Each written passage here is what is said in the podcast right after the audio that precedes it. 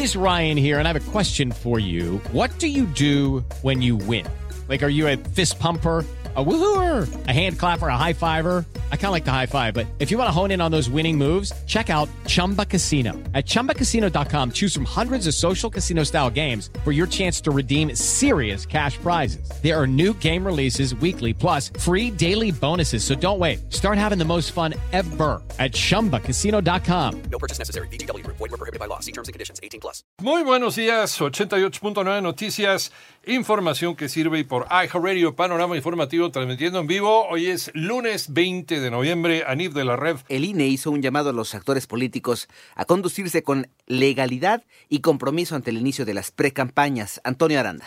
Este lunes 20 de noviembre inician las precampañas electorales federales, proceso que concluirá el 18 de enero de 2024 y por el cual los partidos políticos seleccionarán las candidaturas a la presidencia de la República, senadurías y diputaciones. Por lo anterior, el Instituto Nacional Electoral hizo un llamado a todos los actores políticos a conducirse con legalidad, pluralismo, inclusión y tolerancia. Por medio de un comunicado, el INE detalló que en esta etapa los partidos políticos comenzarán a definir las candidaturas de 20 20.375 cargos que se disputarán el próximo 2 de junio durante el periodo de precampañas. Para 88.9 Noticias, Antonio Aranda. Claudia Sheinbaum Pardo se registró como precandidata única para la presidencia de la República por parte de la alianza Sigamos Haciendo Historia conformada por Morena, Partido Verde y el Partido del Trabajo. Presentó sus puntos de visión estratégica para continuar con la cuarta transformación. Por su parte, la precandidata presidencial del Frente Amplio por México, Xochitl Gálvez, arrancó su pre campaña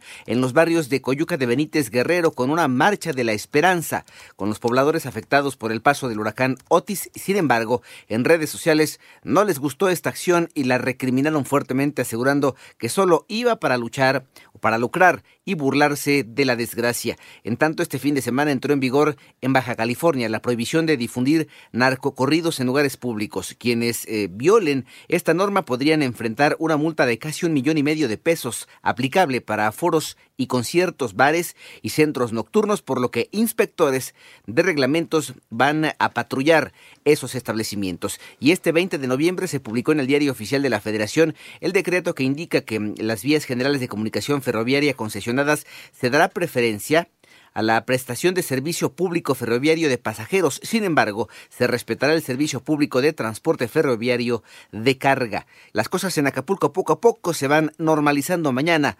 Ya habrá clases en algunos lugares. Adriana Covarrubias. La Secretaría de Educación en Guerrero anunció la reactivación de clases en los municipios de Acapulco y Coyuca de Benítez a partir de este martes 29 de noviembre para las escuelas que no tengan daños por los estragos del huracán Otis y que no pongan en riesgo la integridad física de los estudiantes o maestros, mientras que los planteles que tengan daños se mantendrán sin actividad por una semana más. La decisión de regresar a clases o mantenerse en espera la tendrán que tomar los directivos de las escuelas quienes deberán convocar a los padres de familia para informarles y tomar los acuerdos. La Secretaría de Educación llamó a los maestros, a los padres y a los trabajadores para que acudan a realizar labores de limpieza en los planteles educativos y con ello contribuir a que pronto se tenga condiciones de abrir todas las escuelas. Panorama informativo desde Acapulco, Guerrero, Adriana Covarrubias. El candidato ultraderechista Javier Milei ganó las elecciones presidenciales de Argentina, por lo que el candidato oficialista Sergio Massa reconoció su derrota y felicitó al próximo presidente. Milei obtuvo 55.69% de los votos frente al 44.30% de masa, con el 99.28% ya computado. Por otro lado, el expresidente de los Estados Unidos, Donald Trump, aseguró este domingo desde Texas que si regresa a la Casa Blanca en 2024, tomará el control de la frontera de su país con México. Además, añadió que al final de la presente administración habrá 15 millones de personas llegando a su país de manera ilegal. En tanto, la salida de Nicaragua de la Organización de los Estados Americanos se oficializó ayer, al cumplirse dos años desde que el presidente nicaragüense Daniel Ortega activó el proceso para abandonar el organismo por sus críticas a los comicios en los que fue reelegido.